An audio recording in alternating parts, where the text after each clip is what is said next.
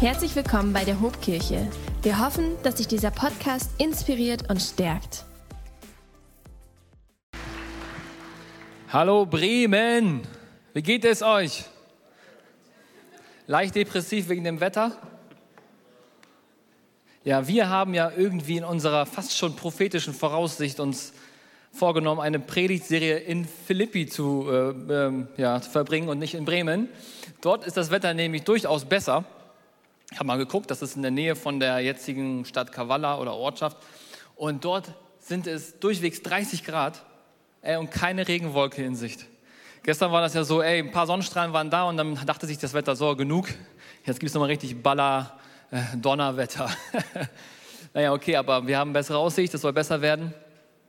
Und ich bin mir sicher, ihr habt auch in diesen Wochen viel Gutes mitgenommen, das gegen diese Wetterdepression kämpft. Und zwar diese Serie an sich mindestens, sage ich mal, drei Verse sollten euch nicht ja, unbekannt sein. Und wenn ihr richtig fromme Christen seid, habt ihr sie sogar auswendig gelernt. Lass uns die mal in Schnelldurchlauf durchgehen. Nummer eins ist Philippe 1,6. Wenn ihr könnt oder wenn es da steht, zur Hilfe, tut so, als würdet ihr es nicht ablesen, sondern voll aus dem Herzen auswendig rausballern. Wir fangen an. Ich bin ganz sicher, dass Gott, der sein gutes Werk in euch angefangen hat, damit weitermachen und es vollenden wird bis zu dem Tag, an dem Christus Jesus wiederkommt. Predigt Nummer zwei war Philippa 1, 21, kürzer. Denn Christus ist mein Leben, aber es wäre noch besser, aber noch besser wäre es, zu sterben und bei ihm zu sein. Ich paraphrasiere immer wieder. So, und Vers Nummer drei war letzte Woche von Basti, Philippa 2, 3. Seid nicht selbstsüchtig, strebt nicht danach, einen guten Eindruck machen, sondern seid bescheiden und achtet die anderen höher als euch selbst. Ich bin noch dabei zu lernen. Ja, Leute, die drei haben wir hinter uns. Heute sind wir in der vierten Woche. Ich habe auch noch einen Merkvers für euch, der kommt später. Letzte Woche hörten wir auch von dem Christus-Hymnus. Das ist dieser poetische Text, ja, eine Art Lied sogar. Vielleicht das älteste Lied, was wir aus dem Neuen Testament haben. Und es geht darum, dass unser König Jesus zu uns kommt und unser aller Diener wird und wir uns daran erfreuen dürfen, ihn anbeten, aber uns auch ein Vorbild an ihm nehmen. Und Herr Gott, der sagt nicht nur, mach dies, tu das, sondern er erfüllt den Leiterkodex Lead by Example. Er hat es vorgemacht. Er hat dieses, diesen Kodex durchgespielt.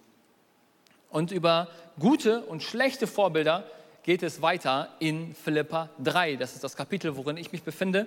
Wir werden auch einen Text davon ablesen, also nicht das Ganze.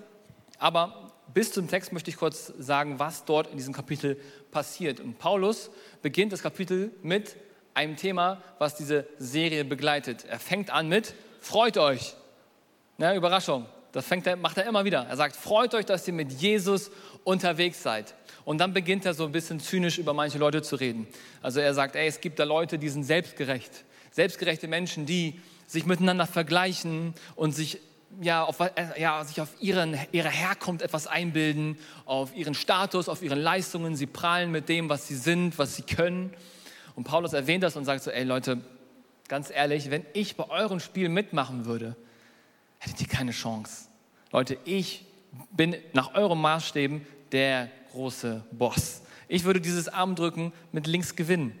Aber er sagt das nicht, um sich zu brüsten, sondern er sagt das, um nachfolgend zu sagen, aber ich erachte diese ganzen Dinge, auf die ihr stolz seid und auf die ich hätte stolz sein können, für Dreck. Weil mich das alles abhält, Jesus wirklich nachzufolgen. Er, Paulus war so richtig radikal. Alles, was mich davon abhält, Jesus zu folgen, erachte ich für Blödsinn schüttel ich ab, sondern ich will für mich Jesus immer mehr kennenlernen. Und mein Stolz stellt sich zwischen mir und Gott. Meine Selbstgerechtigkeit stellt sich zwischen mir und der Gnade Gottes. Und er wollte nur noch einen Titel haben. Für ihn war es nicht mehr wichtig, anderen Titeln hinterherzulaufen, sondern sein Titel, was er haben möchte, was er erreichen wollte, war folgendes. Ein guter und ein treuer Knecht zu sein. Das war es, wonach er hinterher war. Oder wie wir heute sagen würden, er war einfach nur darauf aus, ein Christ zu sein. Ein Christ. Ein Christ, der sein Lebens- und Sterbensziel in Jesus gefunden hat. Und er sagt dann aber richtig selbstbewusst und sagt, Leute, nimmt mich als Vorbild. Er stellt sich als Vorbild für uns auf. Er sagt, eifert mir nach. Macht es mir nach oder den Leuten, die es mir nachmachen. Gebt auch Gas, so wie ich. Und während er das sagt, sagt er aber auch, dass er als Christ, als unser größtes Vorbild wahrscheinlich nach Jesus Christus, noch nicht an seinem Zenit angekommen ist. Wir lesen jetzt unsere Verse, Philippa 3, 12 bis 21 und bitte steht doch auf, wenn ihr könnt. Danke für das Wasser.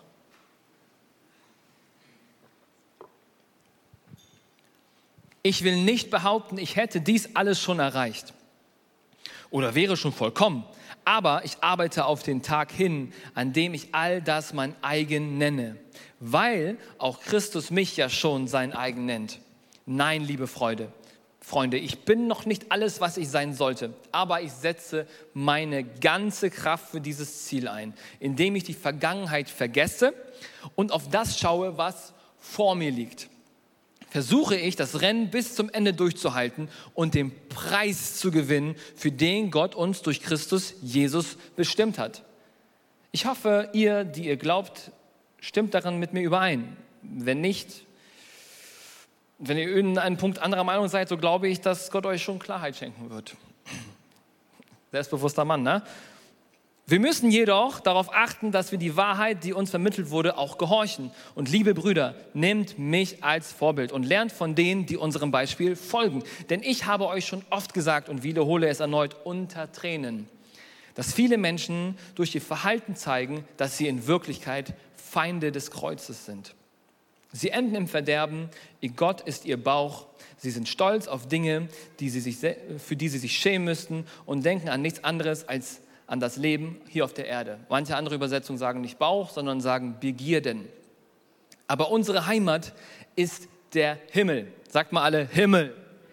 Wo Jesus Christus, der Herr, lebt. Und wir warten sehnsüchtig auf ihn, auf die Rückkehr unseres Erlösers. Er wird unseren schwachen, sterblichen Körper verwandeln, sodass er seinem verherrlichten Körper entspricht. Dies wirkt er durch dieselbe Kraft, mit der er sich über alles überall alles unterwirft. Ein schwieriger Satz. So, jetzt dürft ihr euch setzen. Haben wir irgendwelche, ja, ist jemand unter uns, der ein leidenschaftlicher Läufer ist? Eine Hand sehe ich. Sehe ich noch eine Hand? Zwei, drei. Ich frage nicht, ob ihr gute Läufer seid, ob, ob, ihr, ob ihr leidenschaftliche Läufer seid. Okay, wir haben ein paar Läufer unter uns. Ähm, ich bin es nicht so. Ähm, war es nie so, aber es gab mal eine Phase, da habe ich so langsam den Spaß dahinter entdeckt. Ähm, und das war direkt nach meiner Hochzeit, äh, verheiratet, man kennt das. Ähm, plötzlich gibt es nur noch ähm, äh, ja, Fertigpizza reinschieben und Weißbrot und plötzlich setzen sich ein paar Kilo an und so und, und plötzlich hast du auch gar keine Motivation mehr eigentlich. Wieso, du hast doch schon hier geheiratet, wieso sollst du eigentlich noch in Shape sein, wie auch immer. Und irgendwann merkst du, ey komm, das ist nicht ganz christlich, du, du sollst ja auch, ne, du machst es ja nicht nur um, ne, oh, egal. So, du stehst auf und sagst so, okay, äh, jetzt fange ich mal an zu laufen. Und dann ähm, habe ich mir Laufschuhe besorgt und ähm, habe angefangen zu laufen. Meine Frau konnte ich nicht überreden, weil sie hasste Laufen über alles. Sport sowieso hat sie gehasst. Und, ähm, und dann laufe ich so und merke so, boah, ey Tommy, du hast, du, deine Intuition war schon richtig, du hast nicht so die, die beste Ausdauer. Und so nach einem Kilometer höre ich schon auf und gehe nur noch. Aber man steigert sich so da rein und läuft immer mehr und immer besser. Und irgendwann hatte ich dann ein Ziel, habe dann gesagt, so komm, Ziele helfen. Ich nehme mir vor, fünf Kilometer unter 30 Minuten zu laufen. Das war für mich früher ein realistisches, aber ein hohes Ziel. Das war, da war ich war noch weit entfernt davon.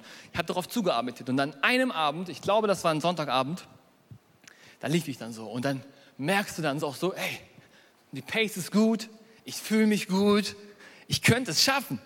Ich mache weiter und gucke drauf und denke so, ey, ich könnte es wirklich schaffen. Gib Gas, gib Gas, gib Gas, du kannst dein Ziel erreichen. Und dann kommt der harte Part. Kurz vorm Ziel wird es richtig mies die Waden brennen. Manchmal brennt doch der Bauch innerlich, kennt ihr das? So, ja? Oder auch der Magen, keine Ahnung, wie man das beschreiben soll. Und das kommt hier hoch und du, hast fast, du musst fast ne, Sachen machen, die man jetzt nicht sagt. Und dann, und dann denkst du, was machst du jetzt? Gibst du jetzt auf oder reißt du dich richtig zusammen und gibst noch mehr Gas? und gibst noch mehr alles.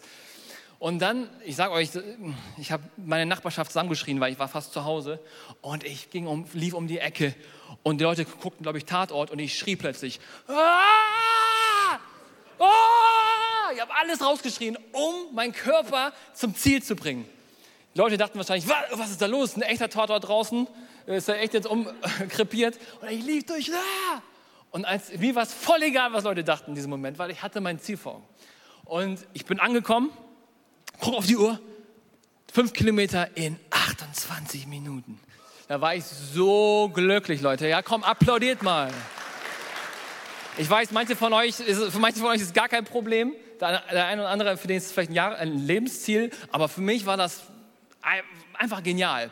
Genial, dieses Ziel zu erreichen und sein, seine eigene Grenze zu überwinden. Und es gab so eine Explosion von Glückshormonen von Glücksgefühlen. Dieses Gefühl, was du an diesem Tag hattest, Tommy, habe ich mir zu mir selber gesagt, das kannst du dir nicht kaufen. Das musst du dir erarbeiten. Das ist so. Einfach genial. Seitdem, dummerweise, fällt mir gerade auf, hatte ich das in dieser Form nicht mehr. Ähm, aber, aber ich könnte mir mal wieder richtig Mühe geben. Okay, ich will damit eigentlich nur Folgendes sagen. Wettkämpfe haben etwas ganz, ganz Bedeutsames. Und alle Sportbegeisterten unter uns wissen, was gemeint ist. Alles geben, Schweiß investieren, Grenzen überschreiten, sich voll reinwerfen für sich oder für sein Team, wie auch immer. So ein Wettkampf oder, oder auch ein Fußballspiel, wie auch immer, ist einfach, das reißt uns mit. Ne? Selbst den, den, ja, den trägsten Christen unter uns, der nie seine Hand hier im Lobpreis hochkriegt, der springt plötzlich auf und freut sich, dass Deutschland die WM gewonnen hat. Fußball macht was mit uns oder Sport macht was mit uns. Und so hat auch Sport ganz viel mit Paulus gemacht. Der war sicherlich sportbegeistert, mal mindestens super begeistert vom Sportsgeist. Denn er erwähnt immer wieder in seinen Schriften, in seinen Briefen, um ein Bild zu verdeutlichen, ein Beispiel über das Sport. Immer wieder. Er bringt Dinge rein wie das Boxen, er bringt Dinge rein wie das Ringen und er bringt Dinge rein wie das Rennen, ein Wettlauf. Das macht er sogar neunmal. Und weil er so ein Fan von Leidenschaft und Demut ist, bin ich mir sicher, und auch alle anderen Theologen sind sich auch dessen einig, dass wenn er heute unter uns wäre, Fußball lieben würde und ein grün-weißes Herz hätte. Ich verstehe gar nicht, warum ihr lacht.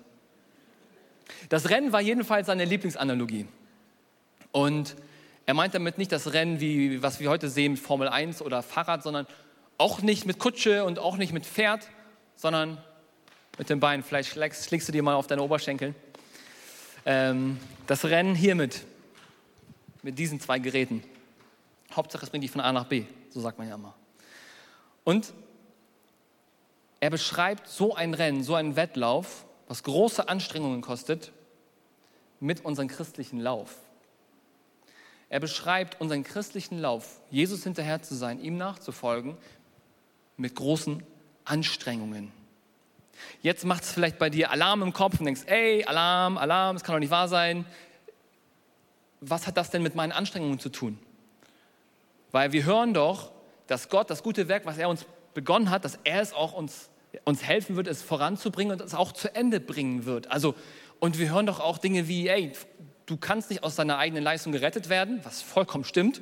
Und, und übrigens, Tommy, ich habe dich, du hast dich gerade selber widersprochen, weil der Paulus, der hat doch vorhin gesagt, oder der hat doch gerade vorhin über Leute gelacht oder Leute in den, ja, sich über Leute aufgeregt, die sich was auf ihre Leistungen und Anstrengungen einbilden. Wie passt das zusammen? Und ja, da ist was dran. Aber Paulus widerspricht sich hiermit nicht. Paulus arbeitete, seitdem er Jesus begegnet ist, nicht mehr dafür, von Gott begnadigt zu werden, sondern aus der Freude heraus bereits begnadigt worden zu sein. Und er hat verstanden, es ist unmöglich, von etwas begnadigt zu werden, ohne für etwas begnadigt zu sein. Das hat was mit ihm gemacht. Gnade macht was mit dir. Es muss was mit dir machen. Diese Transformation des Paulus erkennen wir ganz plakativ an seinen Namen. Denn er hieß vorher nicht Paulus, sondern er hieß eigentlich Saulus. Und Saulus bezog sich auf den König Saul. Das war ein stolzer, hübscher, mächtiger, großer König. Und nun war Paulus also sinngemäß nicht mehr der mächtige, große, gesetzestreue Pharisäer, sondern der Paulus, was übersetzt so viel bedeutet wie klein. Was so viel wie bedeutet wie ein Titel, den er sich selber gibt, der kleine, bedürftige, begnadigte Diener Jesu. Ein Zitat von Dihan bringt es auch auf den Punkt. Um zu Jesus zu kommen, kostet es dich nichts. Ihm nachzufolgen, kostet dich was. Aber ihm so zu dienen, wie es Paulus macht, kostet dich alles ab. Paulus hat die Gnade nie so gelehrt, dass wir uns nach unserer Rettung schön die Hände in den Schoß legen und unser Leben weitermachen mit Gnade und alles, was wir tun, in unserem Leben weiterhin auf den Nacken der Gnade Gottes vollziehen. Das war nicht sein Bild der Gnade. Es ist Vergebung da, immer wieder, jeden Morgen neu. Aber dafür ist es nicht gemacht. Paulus lehrt drei Ebenen unserer Erlösung. Und wir können es auch nennen, den Wettlauf eines Christen. Zu Beginn. Es startet mit dem Startschuss. Das ist deine Rechtsprechung. Du wirst, du wirst vor Gott gerecht. Nicht aus deinen eigenen Taten, sondern nur aus Gnade, weil du das kostbare Blut von Jesus annimmst und dich, und dich reinwaschen lässt. Ey, cooles, ey, ein Applaus an das Beamer-Team, dass ihr das so vorbereitet habt. Ich habe es euch nämlich nicht so, äh, äh, ich habe es euch einfach so sofort aufgelöst gegeben und jetzt habt ihr, jetzt macht ihr spannend. Das finde ich richtig cool. So, ähm, das zweite ist das Rennen das Rennen selber, das kann man auch die Heiligung nennen, die Nachfolge, die du, die du, die du machst. Du hast den Startschuss, aber du wartest nicht den, beim Startschuss auf das Ende, sondern du beginnst zu laufen, ihm nachzufolgen, ihm nachzuahmen und in deine Bestimmung einzutreten, die er für dich hat. Und abschließend, das kommt dann, wenn Philippa, was, was wir äh, ähm, bei unserem zweiten Merkvers haben, wenn wir sterben, wenn wir bei ihm sind und wenn wir einen neuen Körper bekommen, wenn wir in der Ewigkeit sind, dann sind wir völlig erlöst und haben einfach eine richtig gute Zeit. Das könnt ihr auch anblenden. Das ist dann die Verherrlichung. Das ist dein Lauf und das ist das Ziel. Und wo befindest du dich gerade? Vielleicht bist du noch nicht beim Startschuss, vielleicht hängst du sein Leben lang schon beim Startschuss oder du denkst, du bist schon beim Ziel. Das gibt es auch schon. Manche Menschen glauben, die sind schon da auf der Erde. Aber egal. Das ist der, das ist der Lauf eines Christen. Und Paulus erlebte zwei Leben. Sein erstes Leben als Saulus verfolgte er mit Nachdruck die Kirche, die Gemeinde Jesu, bis er dann Gott begegnete, verändert wurde und Gott ihn auf eine andere Laufbahn setzte. Und dann verfolgte er mit demselben Nachdruck Jesus und seine Bestimmung auf dieser Erde. Zwei Leben. Das alte Leben ist hinter mir und das neue Leben ist hier und jetzt und ich arbeite bis zu meinem Ziel. Und jetzt kommen wir zum Merkvers für heute. Sprecht gerne mit. Philippa 3, 13b bis 14. Indem ich die Vergangenheit vergesse und auf das schaue, was vor mir liegt, versuche ich, das Rennen bis zum Ende durchzuhalten und den Preis zu gewinnen, für den Gott uns durch Christus Jesus bestimmt hat.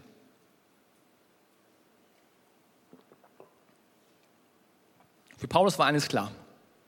Dieser Messias, dieser Jesus ist der Messias, dieser Jesus ist Gott und meine Heimat ist der Himmel.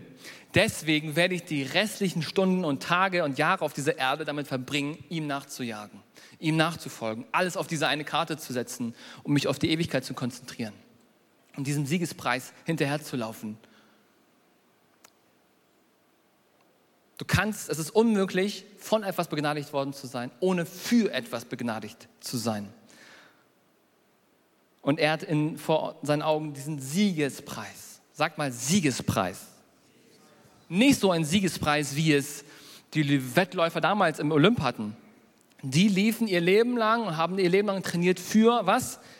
Wenn sie dann gewinnen, was gewinnen sie? So, eine Krone aus Blumen, die verwelken.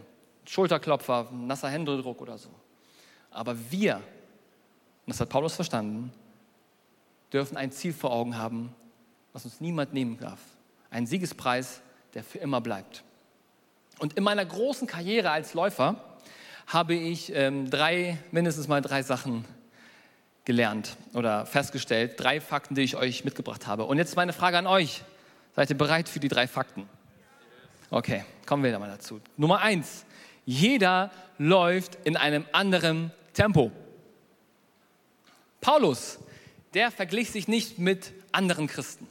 Würde er das tun, dann würde er sicherlich auf die Bremse drücken und sagen, komm, jetzt mal Piano, jetzt mal entspannt. Ne? Aber das tat er nicht, weil, und das lesen wir auch hier, er sein Rennen sah und sein Potenzial sah und sein Ziel sah, sein Preis sah. Wir lesen es nochmal. Er sagt, nein, liebe Freunde, ich bin noch nicht alles, was ich sein sollte. Er lebt also vor, dass du und ich versuchen sollen, das Beste aus unseren Möglichkeiten zu machen. Du hast ein Tempo von Gott bekommen. Vielleicht hast du 100 Gaben, vielleicht hast du 10 Gaben, vielleicht hast du eine Gabe. Aber du hast etwas bekommen von Gott. Und Gott möchte nur von dir, dass du versuchst, das Beste daraus zu machen. Lauf in deinem Tempo. Es wäre also falsch, sich am Standard, am ultimativen Standard, den absoluten Standard Paulus ja, für sich anzunehmen.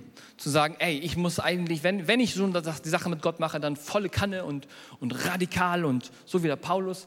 Wenn du das verbissen tust, dann wirst du dir nur die Zähne ausbeißen und hinfallen. Glaub mir, ich weiß, wovon ich spreche. Du hast dein eigenes Tempo. Du hast dein Rennen.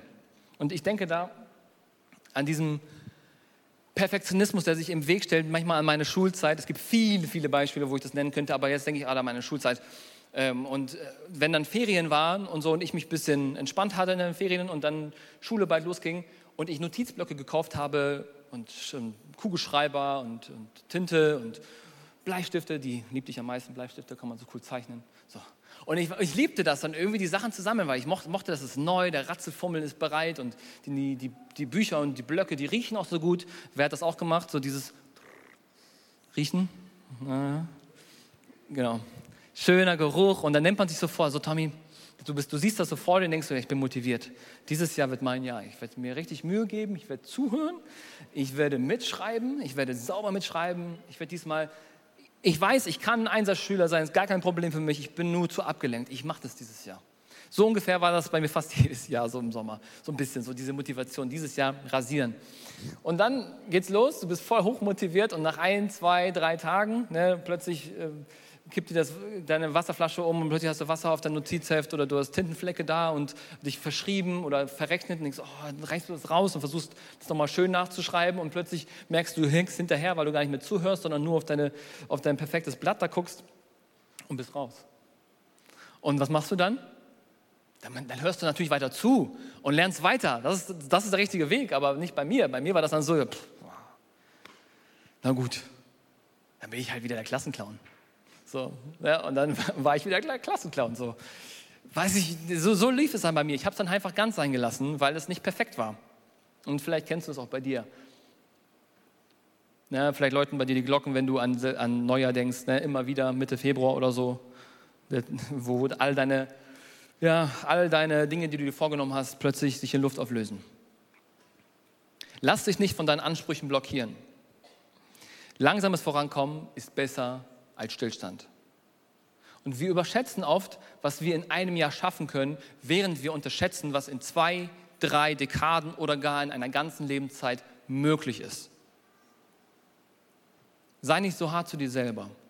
Lass dich nicht von deinen eigenen Ansprüchen blockieren.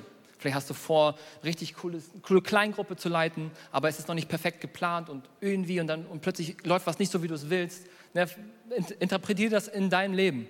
Irgendwas passt nicht so, wie du es willst und dann verlierst du die ganze Motivation. Hey, aber ich sagte, selbst Paulus sagte, ich bin noch nicht angekommen. Selbst ich bin nicht perfekt. Selbst mir passieren dumme Sachen. Selbst mein Lauf ist stülperhaft. Lauf in deinem Tempo. Lauf. Lass dich davon nicht blockieren. Der zweite Fakt ist, ein Läufer, der sieht nach vorn und nicht nach hinten. Das ist besonders äh, erkennbar bei diesen Kurzstreckenläufen. Da ist es ja so, die Leute sitzen dann da auf dem Boden und sind komplett bereit, haben nur ihr Ziel vor Augen und, und, und sind schon richtig nervös. Wann geht's los, wann geht's los? Und dann kommt der Startschuss, batz, und dann laufen sie. Ha, ha, nur nach vorne, nur nach vorne, nur nach vorne. Wenn irgendeiner auf den Gedanken kommen würde, so zu machen, verliert er kostbare Millisekunden und kriegt rechts und links Schellen von seinem Coach. Du musst nach vorne gucken und Gas geben und Gas geben und Gas geben. Rückwärts laufen, nach, nach, nach hinten gucken, macht ja keinen Sinn, auch auf lange Basis nicht. Selbst wenn du ganz gemütlich joggst, irgendwann landest du vielleicht in einem Graben. Schön nach vorne gucken. Wer, nach, wer laufen will, soll nach vorne schauen und nicht nach hinten. Und deswegen spricht Paulus davon, dass er was tut, dass er seine Vergangenheit vergisst. Das Wort vergessen bedeutet hier so viel wie nicht mehr daran denken. Der hauptsächliche Bezug dabei liegt an seine Vergangenheit ähm, der Selbstgerechtigkeit, seiner Werke, seiner Titel, alles, worauf er hätte stolz sein können, sein altes Leben. Also Eitelkeiten, die ihn davon ablenken, Jesus nachzufolgen, die er abschütteln will. Und in Hebräer 12, 1 bis 2 schreibt, vielleicht auch er, das ist nicht ganz bekannt, wer das geschrieben hat, wird gesagt, da wir von so vielen Zeugen umgeben sind, die ein Leben durch den Glauben geführt haben, wollen wir jede Last ablegen, die uns behindert. Besonders die Sünde, in die wir uns so leicht verstricken. Wir wollen den Wettlauf bis zum Ende durchhalten, für den wir bestimmt sind. Dies tun wir, indem wir unsere Augen auf Jesus gerichtet halten, von dem unser Glaube an, von Anfang bis Ende abhängt. Jetzt ist dieser Paulus einer dieser Zeugen und sieht uns beim Laufen zu. Er sieht dir beim Laufen zu. Und was macht er? Er, ich glaube, er ruft uns zu. Er ruft uns zu und sagt, Leute, ihr wisst nicht, wie genial der Preis ist, für den ihr lauft. Ihr wisst nicht, wie genial es hier in dieser Ewigkeit ist. Jeder Sprint, jeder Schweißtropfen, jede Investition hat sich gelohnt. Also schau nicht auf dein altes Leben zurück. Hab wieder deinen Fokus auf Jesus. Hab deinen Fokus auf die Ewigkeit. Laufe. Denk nicht an Dinge, die du nicht verändern kannst. Schüttel alles von dir ab, was dich abhält, richtig zu laufen. Tu es. Tu es. Es lohnt sich. Das ist, was er dir heute zurufen will. Schüttel ab. Schüttel ab, was, was Blödsinn ist. Schüttel ab, was sich von deinem Ziel abhängt, Jesus zu erkennen und deine Bestimmung zu leben für den ewigen Preis. Punkt zwei ist, schaue nach vorn. Und der dritte Fakt ist, nur wer durchhält, kommt ans Ziel. Und Paulus, der war echt ein Brocken, den konntest du nicht aufhalten. Paulus, der wurde, also wenn ich überlege, was mich schon vielleicht stoppt oder was mich schon irgendwie zum Nachdenken bringt und ich dann Paulus Leben angucke, Paulus wurde verflucht, also beschimpft. Ne, hat, hat eine, wie sagt man heute, so, ein, so, eine Hasswelle bekommen oder wie auch immer, wie sagt man das heute? Mir fällt das Wort nicht ein. Und auf jeden Fall wurde er geschlagen. Er wurde gefangen genommen. Und er wurde sogar gesteinigt. Leute dachten, er wäre tot. Was macht er? Er steht auf und macht weiter. Er hat Schiffbruch erlitten. Und eine giftige Schlange hat ihn gebissen. Das brachte ihn nicht unter und das haut ihn auch nicht von der Rolle. Er machte einfach weiter. Nichts und niemand konnte ihn abbringen. Und das ist ein Geist eines Wettkämpfers. Das ist Kampfgeist. Das ist, wovon er spricht und was er auch heute durch seine Worte bei uns anknüpfen möchte. Es gab mal eine Zeit, da war ich, habe ich erwähnt, ähm, äh, okay, ein okayer Laufer, Läufer. Und äh, Franzi, meine Frau, die hat Sport gehasst und Laufen gehasst. Und das sind Zeiten, die sind weit weg. Also die sind schon lang, die sind schon lang hinter mir. Franzi ist jetzt viel sportlicher als ich und die, die zieht mich ab, vor allen Dingen bei, bei der Ausdauer. Und dann, wenn, wenn wir mal zusammen laufen, laufen wir so. Und irgendwann kommt wieder dieser Moment, wo ich denke, boah, jetzt einfach nur, nur noch gehen und die Natur betrachten, wäre richtig genial. So, dieser Moment, ne? Und dann merkt sie schon, dass ich so ein bisschen schlapp mache und so mache. Und, und, und, so, und, so, und sie kennt mich und sie weiß, okay, ich werde jetzt gleich, dann, dann, Tommy wird gleich nur noch gehen. Und dann macht sie folgendes, dann ruft sie zu mir, hör bloß nicht auf zu laufen. Hör nicht auf zu laufen. Du kannst la lauf, lauf langsamer von mir aus, aber hör nicht auf zu laufen. Gehen ist kein Laufen. Weil wenn du jetzt aufhörst zu laufen, dann kommst du komplett raus. Hör bloß nicht auf zu laufen. Und recht hat sie. Wenn du das machst, dann kommst du raus. Nicht, dass du, dass du wieder anfangen könntest, aber es braucht dann wieder viel mehr Energie, wieder sich aufzubäumen. Und meine Nachricht auch an dich auch heute. Hör nicht auf zu laufen. Ein vierter Punkt wäre auch richtig genial, aber den habe ich heute nicht reingebracht wegen Zeit, aber das wäre, sei mal mit anderen auch unterwegs bei einem Lauf, aber da komme ich jetzt nicht hin. Jede Strecke hat ihre Hindernisse. Normal. Schlaglöcher, Kurven, Gegenwind, vielleicht fällst du, vielleicht zerrst du dir was, vielleicht passiert dir noch was Schlimmeres. Möglicherweise tut dir auch ein Mitläufer Schaden zu. Das soll auch mal passieren. Was machst du dann?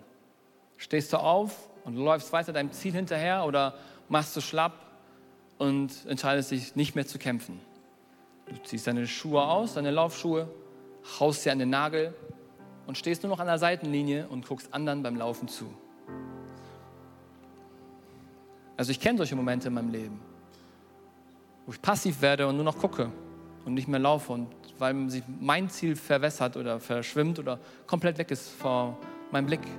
Und dann, was tut man dann? Man fängt an zu kommentieren. Man beobachtet andere und kommentiert ihr Leben. Doch Paulus, der möchte, dass du, falls du das bist, wieder aufstehst und deine Laufschuhe anziehst. Fang wieder an zu laufen. Du magst hinfallen, doch das gehört dazu. Du magst zweifeln, doch zieh durch und du kommst durch. Hör bloß nicht auf zu laufen. Lass mich doch zum Abschluss nochmal eine Floskel loswerden. Der christliche Lauf ist kein Sprint, sondern ein Marathon. Nein, sogar eigentlich ein Ultramarathon.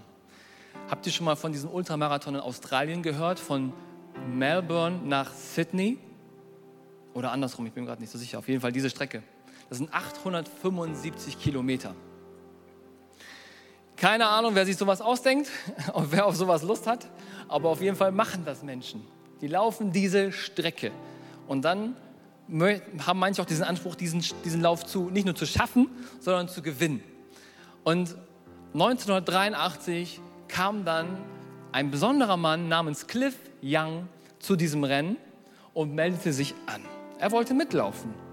Und die Leute guckten ihn komisch an, weil die dachten, ja, du willst mitlaufen? Denn dieser Cliff Young hatte einige Dinge an sich, die waren bemerkenswert. Erstens war er deutlich älter als alle anderen. Der war 61 Jahre alt. Er war ein armer Bauer, der sich eigentlich nur, ein Farmer, der sich um Kartoffeln und um 2000 Schafe kümmerte. Und das, das, das Lustigste war wahrscheinlich, dass er in seinem Arbeitsklamotten Overall kam mit Gummistiefeln. Ey, ganz ehrlich, wenn ich, wenn, wenn ich mit Nicht-Lauferschuhen ein bisschen laufe, habe ich sofort Blasen. Und dann kommt er da so an. Und was noch witzig war und eigenartig an ihm, war sein Laufstil. Der war nämlich ungefähr so. Es gibt, könnt ihr googeln, es gibt dazu Videomaterial, er läuft ungefähr so. Und dann mit, mit seinen Gummistiefeln muss es sich so angehört haben. Okay. Wie bei SpongeBob. Und und wenn, und als dann der Startschuss kam, bam, und alle losgelaufen sind, war er sofort der Letzte. Also die Leute haben ihn überholt und die Crowd hat ihn auch, glaube ich, liest man auf jeden Fall, ausgelacht, weil er dann so läuft. Der alte Mann ganz hinten. Nee, ähm, Thaddeus ist das nicht, SpongeBob, Thaddeus. Und so läuft er dann hinterher. Okay, und um diese Geschichte jetzt zum Ende zu bringen, ähm, ist das Faszinierende folgendes. Diese Profiläufer, die gewinnen wollten, die wurden darauf trainiert, hey, du läufst 18 Stunden durch und schläfst sechs Stunden. Und so wurden die darauf trainiert und haben, auch, haben es auch gemacht. 18 Stunden durchgezogen und sechs Stunden schlafen. Aufstehen, 18 Stunden laufen, sechs Stunden schlafen. Nur der Cliff Young wurde über diese Technik nicht informiert. Der lief einfach durch.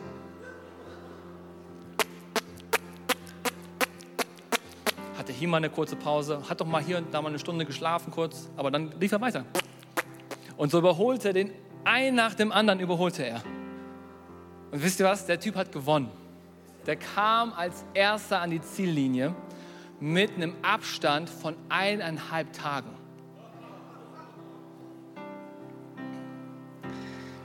Warum erzähle ich diese Geschichte? Weil die cool ist. Aber weil sie auch diese drei Punkte unterstreicht. Laufe in deinem Tempo. mit deinen Eigenarten. Es ist nicht so wichtig, wie du startest, sondern ob du es vollendest. Schaue nach vorne. Achte nicht so darauf, was andere Menschen sagen oder ob du überhaupt qualifiziert bist für so ein Rennen. Schaue nach vorne. Das Ziel fest im Blick. Und egal was passiert, hör nicht auf zu laufen. Hör nicht auf zu laufen. Das Tempo ist aber nicht so wichtig, sondern die Richtung, in die du läufst. Ich erwähnte zu Beginn die zwei Leben des Paulus. Saulus und Paulus. Als Saulus verfolgte er die Christen. Das Wort für verfolgen ist auf altgriechisch Dioko. Verfolgen. Christen verfolgen, mit Nachdruck, mit Nachdruck hinterher sein. Jesus aber verfolgte Paulus. Er ging ihm nach. Jesus Dioko Paulus quasi. Und er haut ihn mitten in seinem Weg nach Damaskus, wo er Christen gefangen nehmen wollte, um. Mitten in seiner Laufbahn, wo Paulus so unterwegs war, einer der großen Macker zu sein, haut Jesus ihn um. Bam! Und gibt ihm ein neues Leben, ein neues Ziel.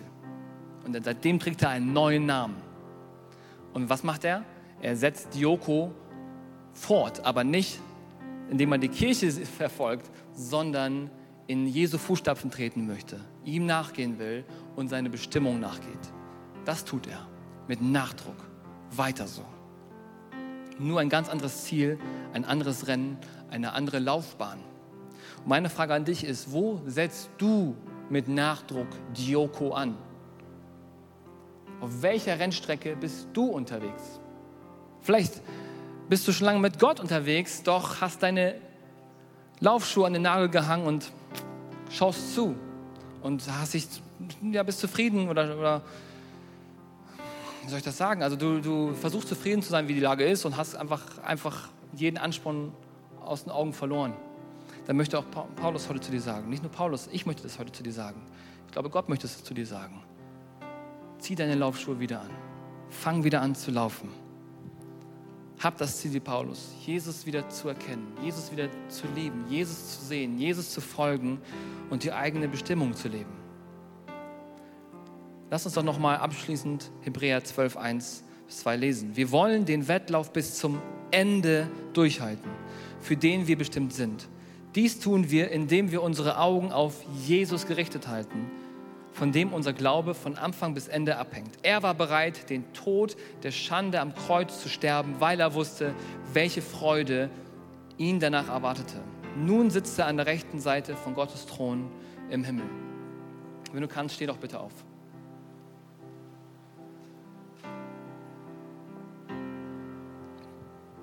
Vielleicht hast du heute ja sogar deine Laufschuhe an und du bist eifrig sogar auf deiner Strecke unterwegs, so wie Paulus nach Damaskus. Du läufst, hast dein Ziel vor Augen, aber möglicherweise bist du auf einer ganz verkehrten Bahn. Bist auf einer anderen Rennstrecke, bist auf einer falschen Rennstrecke.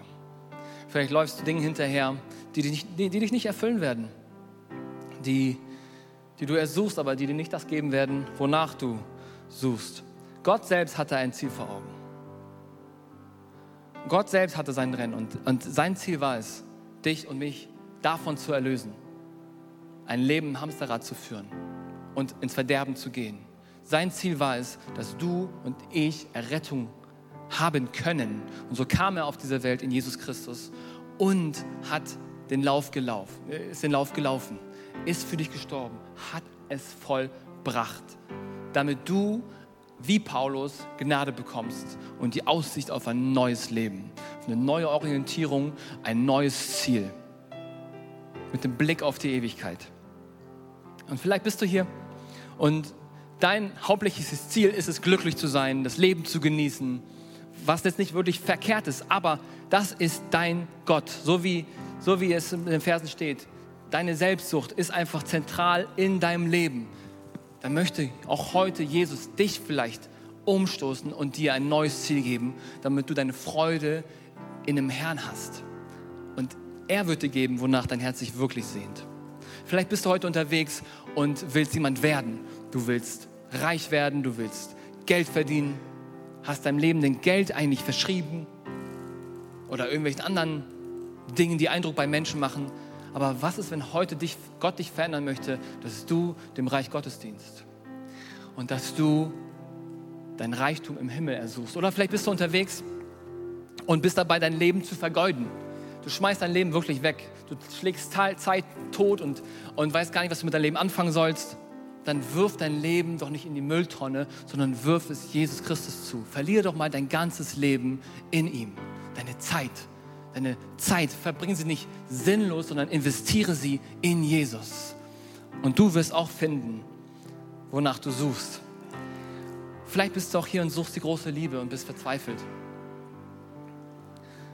Aber hey, es gibt nichts über die Liebe Gottes. Und verliebe dich doch heute unsterblich in den Mann, der für dich gestorben ist und alles für dich gegeben hat und alles für dich hat, was du brauchst.